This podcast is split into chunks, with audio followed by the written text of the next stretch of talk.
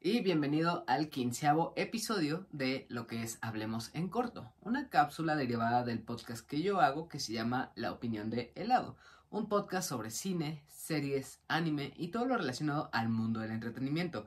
Y en Hablemos en Corto es una cápsula de pequeña duración en la que me dedico a hablar sobre cortos, documentales, series, anime o contenido que realmente no me da tiempo de escribir un guion completo, pero me gustaría mucho hablar de ellos. E irónicamente, para esta ocasión, que es el quinceavo episodio de Hablemos en Corto, no hablaré de, ninguna, de ningún corto, documental o serie, para nada. Me gustaría más bien hablar de un tema que es bastante importante para el medio del entretenimiento ahora mismo y que seguramente habrás visto mucho en redes sociales, en Twitter, en Facebook, en Instagram, en todas las redes sociales, tanto en, en internet, etc. Es un tema que ahorita hay un boom enorme ya que es algo muy grave. Y estoy hablando de lo que es la huelga de escritores inicialmente y ahora también de, de actores.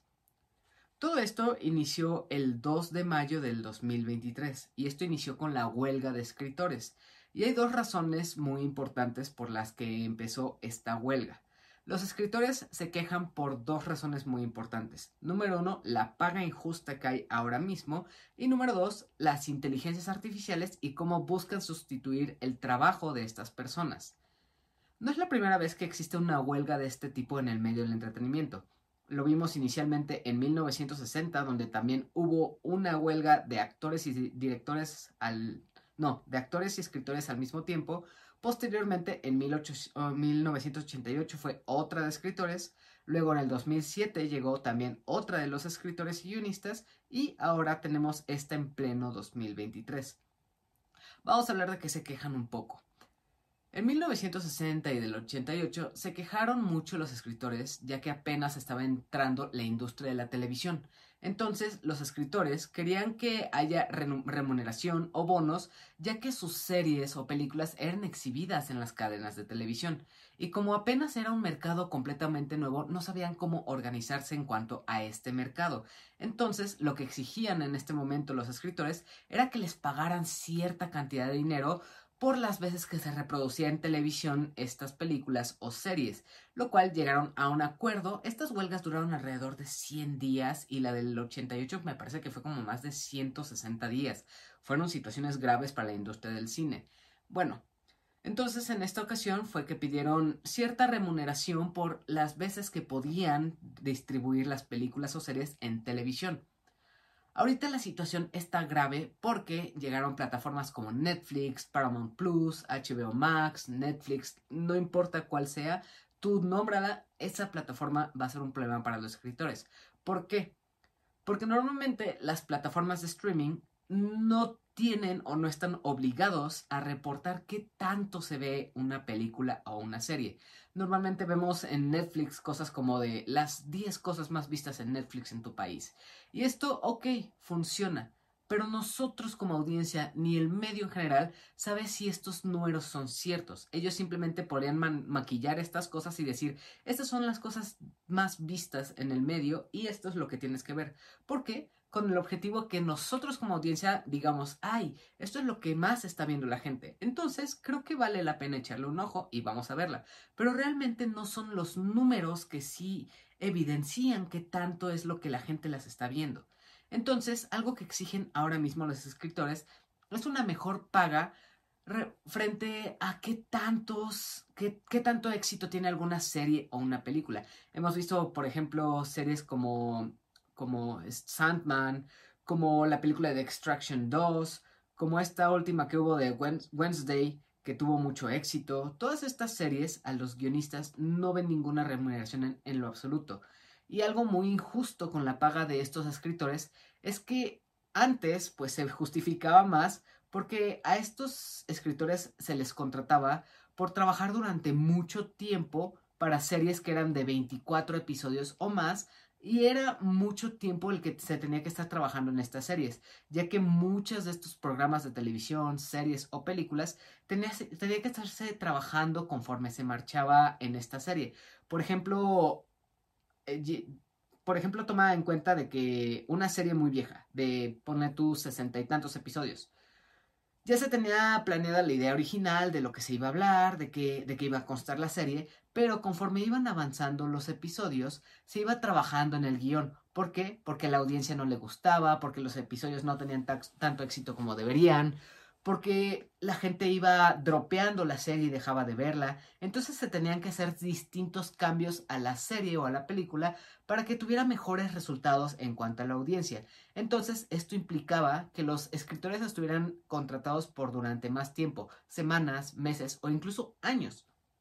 Ahorita mismo estamos hablando que series en Netflix, HBO, Apple TV Plus son series muy cortas. ¿Cuánto tienen las series actualmente eh, de episodios? Tienen 8 como mínimo, 6 incluso las miniseries, 10, 12 o hasta 14 como máximo, exagerando esta, estos 14 episodios. Entonces, estos escritores son pagados durante muy poco tiempo, cosa de semanas, y eso no es nada para ellos. Y estamos hablando que realmente se les contrata por un mes, como máximo más o menos, para escribir el total de la serie y hasta ahí. No es como que se vuelva a trabajar sobre los episodios y no se vuelve a editar esto. Entonces se contrata a los escritores para que trabajen a presión para que desarrollen toda la serie en muy poco tiempo. Además, estamos hablando de que como antes las series tomaban mucho más tiempo a desarrollarse, normalmente los escritores les tomaba en un año hacían una o dos series como máximo. Ahorita estamos hablando que hay una explotación de los escritores en los que muchos de ellos se ven trabajando en hasta ocho productos por año. Esto multiplica mucho el trabajo y la presión que tienen y eso sí, no se ven remunerados por el éxito que tiene la serie o la película y tampoco se ven remunerados eh, por mucho tiempo. Entonces esto afecta bastante. Y aquí estamos hablando de que cuando se creó el sindicato de escritores o también de actores, se estipula un pago mínimo para estas personas. El pago mínimo para un escritor es de 4.500 dólares a la semana. Y sí, es una gran cantidad, es enorme. Es una cantidad que nosotros ni de chiste podríamos pues desear en un salario mínimo. Pero estamos hablando de que muchos de esos escritores trabajan en una de las ciudades más caras eh, para vivir, que es Los Ángeles. La renta, los servicios, todo el transporte, son cosas muy caras que estos escritores tienen que pagar y que a veces, al ser un sindicato y no tener un contrato establecido, trabajan como freelance. Esto se ha ido trabajando a, través de los años y también en las distintas huelgas. Entonces, tanto actores como, como directores, como escritores, como stunts, como trabajadores de efectos visuales, todos ellos son freelance. ¿Por qué? Para que se les pague por un trabajo en concreto y de ahí no estén obligados a estar a, eh, trabajando para una productora en específico. Entonces pueden estar cambiando de trabajo, etc. ¿Esto qué implica? También tiene sus problemáticas. Porque cuando algún guionista, algún trabajador del medio del entretenimiento no está trabajando, no tiene seguro médico, no tiene la protección laboral, no tiene este, un, un, salario asegurado. Entonces todo esto afecta cuando este escritor o este trabajador del mundo del entretenimiento no está trabajando, lo cual afecta muchísimo el hecho de que se pueda mantener, alimentarse, pagar la renta. Y esto afecta muchísimo. Entonces ya hablé del aspecto monetario en cuanto a a los escritores. Vamos a hablar del otro tema muy importante que es el de la inteligencia artificial. En cuanto al tema de la inteligencia artificial, aquí hemos visto un auge impresionante con ChatGPT o estas inteligencias artificiales que diseñan imágenes eh, animadas o realistas en cuanto a un procesamiento de imagen o de ciertos algoritmos que ayudan a que desarrollen una, una escena, una imagen o una obra por completo. Entonces lo que están peleando los escritores es que las inteligencias artificiales no puedan trabajar y modificar los guiones que los mismos escritores crean, ya que muchas empresas, por ejemplo Marvel, lo hemos visto frecuentemente, que intentan hacer que se le pague a un escritor para que complete un guion completo de alguna película o serie, pero posteriormente si no les gusta, ok, vamos con una inteligencia artificial a que ésta automáticamente cree un nuevo guion y con esto trabajamos, dejando completamente de lado al escritor o al actor y así quitándoles el trabajo. Entonces esto va afectando mucho porque las empresas o las grandes productoras están viendo que pueden hacer muchas más cosas sin necesidad de pagarles a unos empleados y esto es un asunto muy grave. Esto es en, en cuanto a los escritores. Ahora, el pasado 12, no, el pasado 13 de julio fue que ahora el sindicato de actores se le unió a la huelga de escritores. Y esto es un tema muy importante porque ahora se ve mucho más afectada la industria. ¿Qué pelean los actores de Hollywood? Pelean que número uno, si no se solucionan los requisitos que está pidiendo la industria del sindicato de los escritores, no se cancela la huelga. Por otra parte, también se están peleando los sueldos de los actores en Hollywood. También, se pelea el hecho de la inteligencia artificial. Entonces aquí son tres nuevos requisitos. ¿Por qué se pelea lo de los sueldos? Este es un asunto también muy similar al de los escritores. Un actor llega a una serie o a una película, interpreta su papel, termina las grabaciones y hasta ahí termina su contrato y no se le paga más. No se le pagan remuneraciones por qué tanto se reproduce su película o serie en pantalla, no se le paga por el éxito que tuvo, no recibe remuneraciones por qué tanta fama o qué tantas reproducciones tiene en las plataformas de streaming. Si te das cuenta, una común, una tangente aquí es el hecho de que las plataformas de streaming están afectando mucho cómo se le paga a los, a los escritores y a los actores. Algo que se vio muy similar en, en 1980, que fue cuando entró la industria de la televisión no se sabía cómo pagarle a estas personas, entonces simplemente se llegó a una huelga hasta que se llegó a cierto contrato o cierto, acuerdo hasta que se logró algo que favorecía a ambas partes, que es las grandes productoras y también a los actores y escritores. Y aquí vemos nuevamente esto.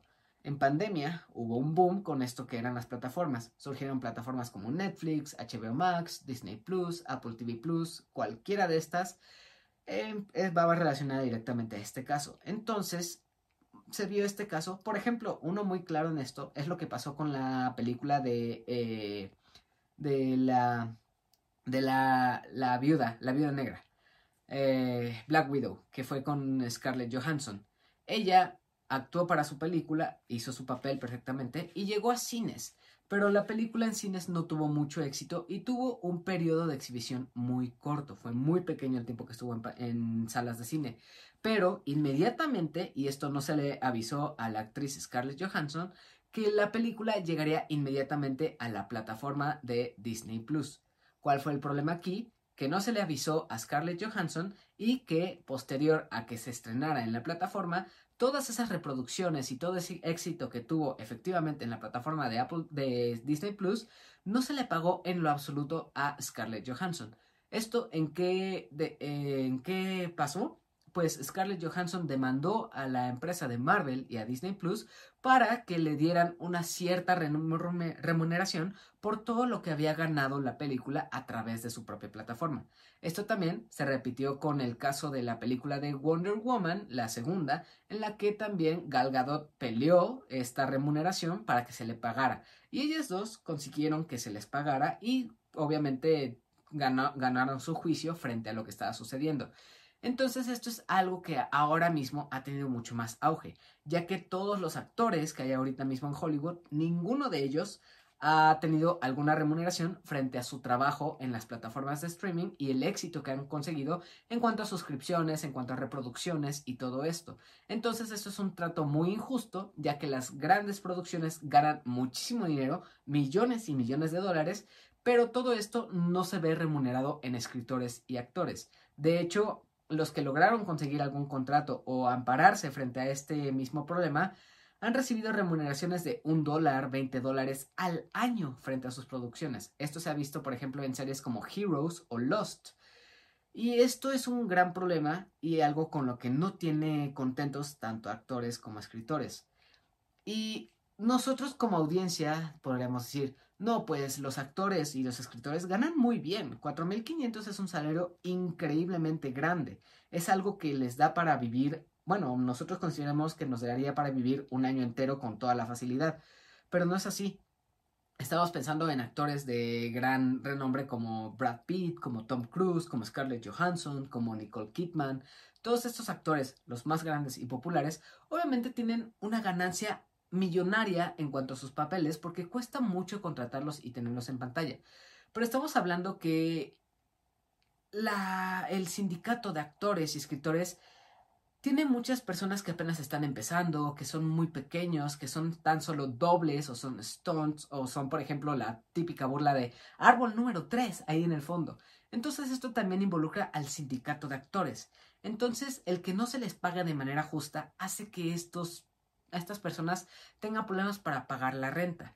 Y aquí es otro, otra situación que involucra directamente a lo que sería también la inteligencia artificial ya se está incrementando mucho la tecnología y esto va afectando, ¿por qué? Porque muchas productoras están viendo con ojos de ambición el hecho de que, ok, vamos a contratar a un actor para que preste unos cuantos minutos o una hora su cara y su cuerpo para que una inteligencia artificial lo pueda grabar, lo pueda conocer y así en distintas películas pueda replicar su voz, su cara, su cuerpo sin necesidad de contratar al actor.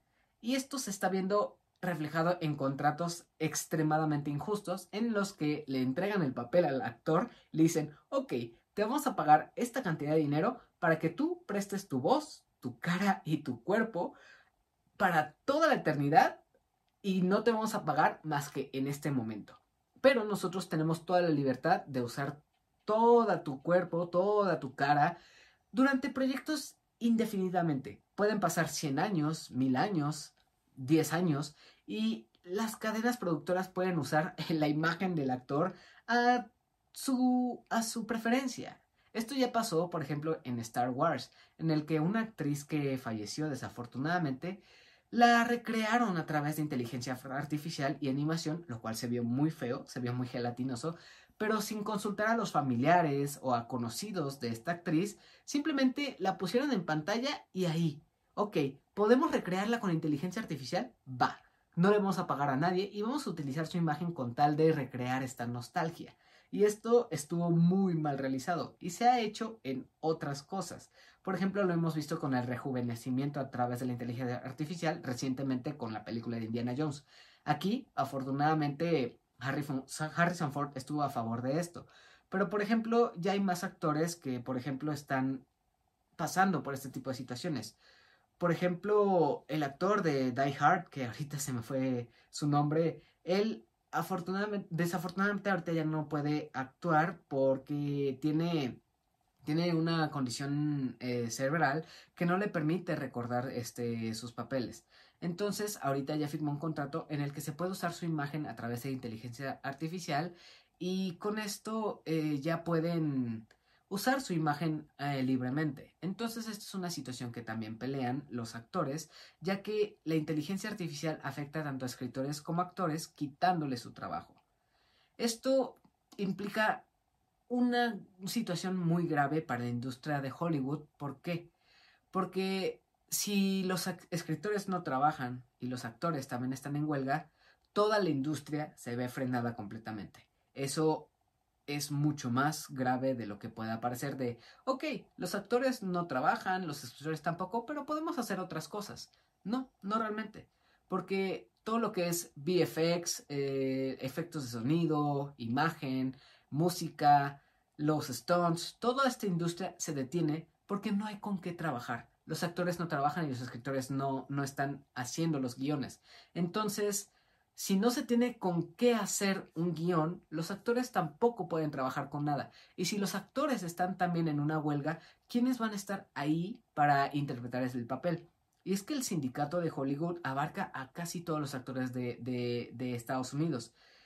Y no es como que puedan decir, actores no sindicalizados o escritores no sindicalizados pueden entrar y cubrir este trabajo que nos está haciendo. No, porque también si, un, si una persona no sindicalizada entra y trabaja con las grandes producciones, esto va a afectar su carrera porque más adelante, si quieren conseguir un trabajo, si quieren sindicalizarse, si quieren tener mejores derechos como trabajadores, el sindicato va a decir, ok, nosotros estuvimos en huelga y tú trabajaste con las cadenas productoras. Entonces, esto nos afecta a nosotros porque no apoyaste el movimiento, que de hecho es bastante justo, a mi parecer.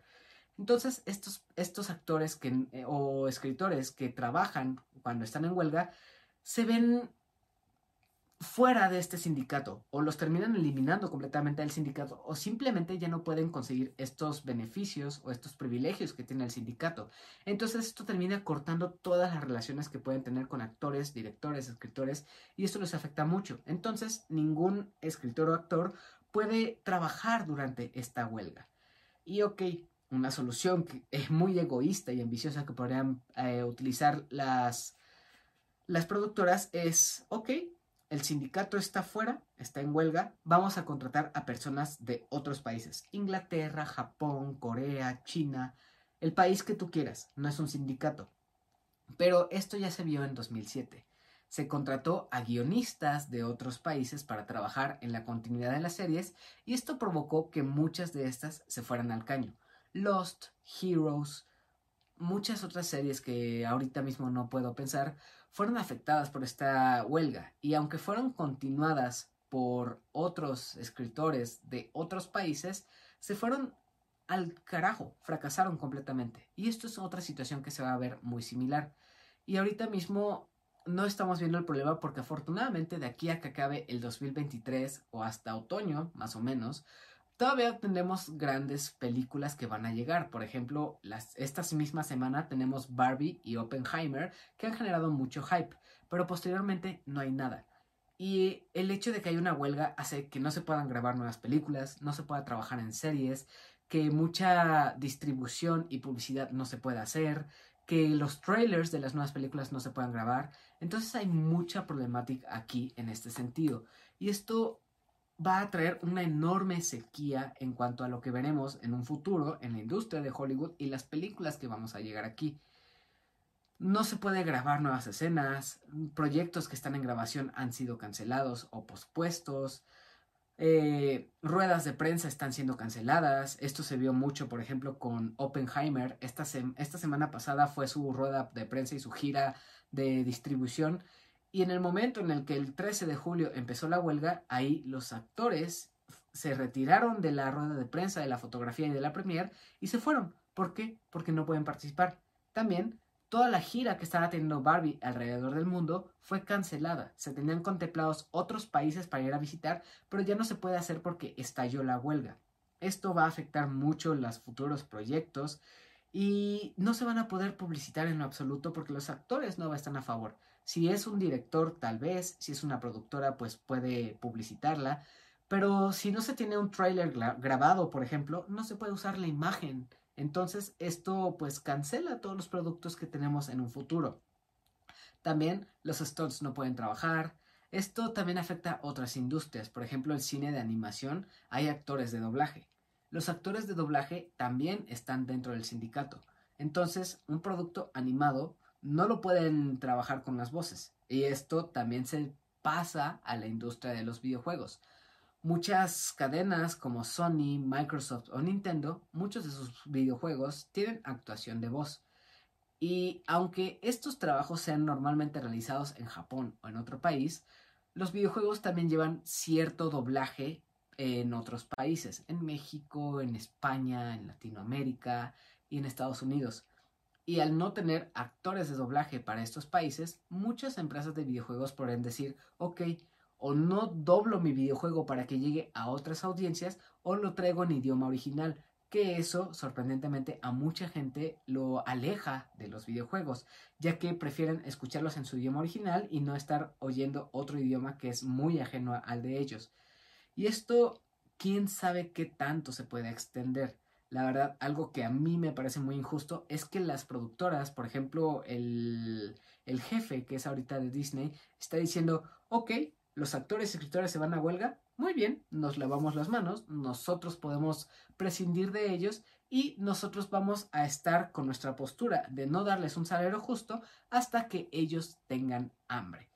Con que tengan hambre nos referimos a que tengan la necesidad de trabajar para pagar sus servicios, su renta y efectivamente poder comer. Entonces es una postura completamente injusta y ambiciosa.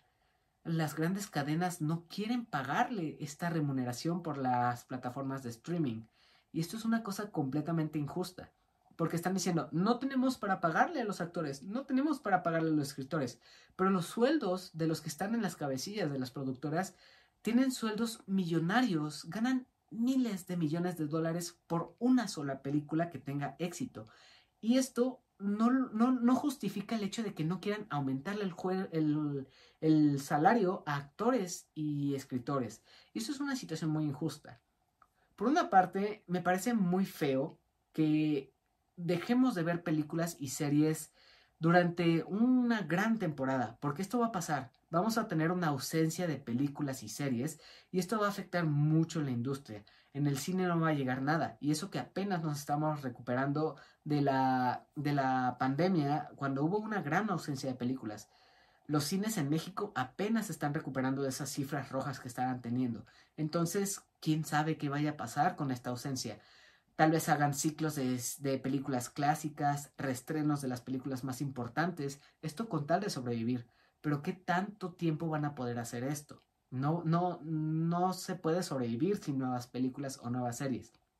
También ni se diga las plataformas de streaming. ¿Qué tanto tiempo van a poder cubrir su catálogo con contenido viejo sin traer algo nuevo? Esto, esto es algo grave.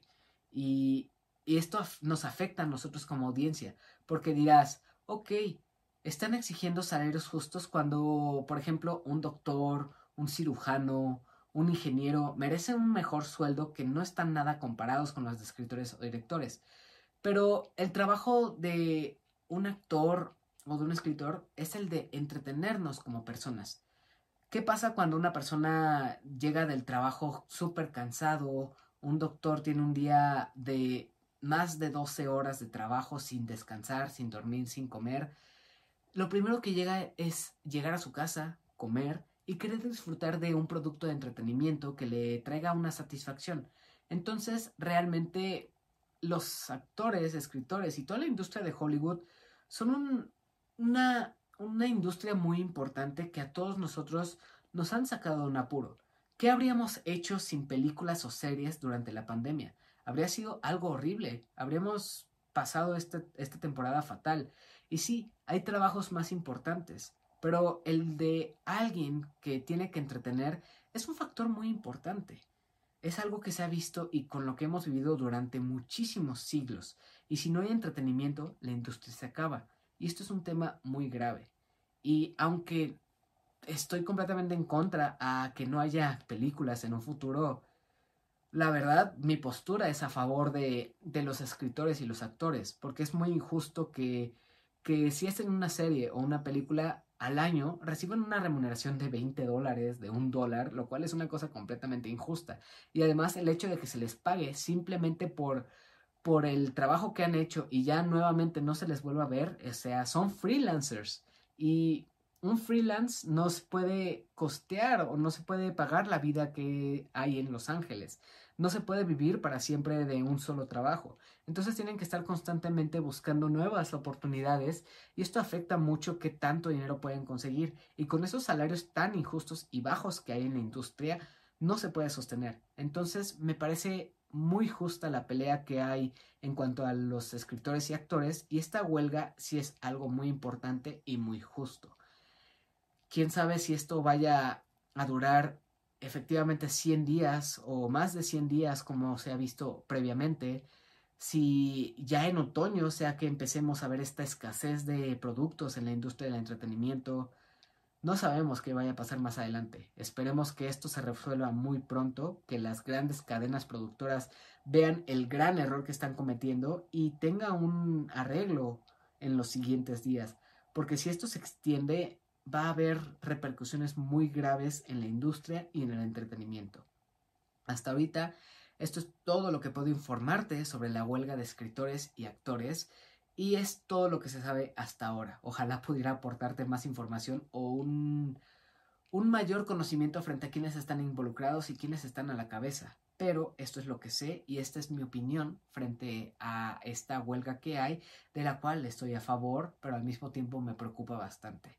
Eso fue todo por mi parte. Recuerda que yo soy Hila y esto fue una cápsula más de lo que fue Hablemos en corto. Este fue el episodio 15 de esta cápsula y recuerda que si te gusta lo que yo hago y te gustaron estas cápsulas que estoy haciendo, me puedes seguir en mi contenido que es un podcast de más larga duración que se llama La opinión de helado que puedes encontrar en Spotify, Apple Podcast, Podimo, Anchor, Pocketcast, Google Podcast y también aquí mismo en YouTube donde podrás ver más de 170 episodios. Así que si te gusta mi contenido, espero puedas suscribirte aquí al canal de YouTube, también a los canales que te mencioné en plataformas de audio, también a mis redes sociales que estarán aquí en un enlace al Linktree y así puedas enterarte de los anuncios que hago cuando voy a grabar nuevo episodio, sobre de qué voy a hablar y también cuando vaya a publicar nuevos episodios como esta cápsula número 15 de Hablemos en corto. Sin más que añadir, yo soy Hila, te agradezco por quedarte hasta el final de este video, espero te puedas suscribir a las redes sociales y a mi canal de YouTube, coméntame también qué opinas de esta huelga, qué te preocupa o qué sabes de ella para que más gente se entere de esta situación, espero lo puedas compartir con amigos y familia, también ojalá te haya gustado y ahora sí, me despido de ti, deseándote lo mejor, sé una buena persona, persigue tus sueños y haz lo que más te satisfazca. Nos vemos y adiós. Bye.